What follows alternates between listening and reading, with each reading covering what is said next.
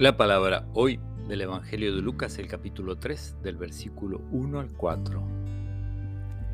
El año decimoquinto del reinado del emperador Tiberio, cuando Poncio Pilato gobernaba la Judea, siendo Herodes tetrarca de Galilea, su hermano Filipo, tetrarca de Iturea y Traconítide, y Licinias, tetrarca de Abilene, bajo el pontificado de Anás y Caifás, Dios dirigió su palabra a Juan, hijo de Zacarías, que estaba en el desierto. Este comenzó entonces a recorrer toda la región del río Jordán, anunciando un bautismo de conversión para el perdón de los pecados, como está escrito en el libro del profeta Isaías. Una voz grita en el desierto, preparen el camino del Señor, allanen sus senderos.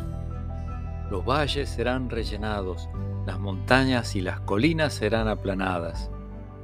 Serán enderezados los senderos sinuosos y nivelados los caminos desparejos. Entonces todos los hombres verán la salvación de Dios. Palabra del Señor.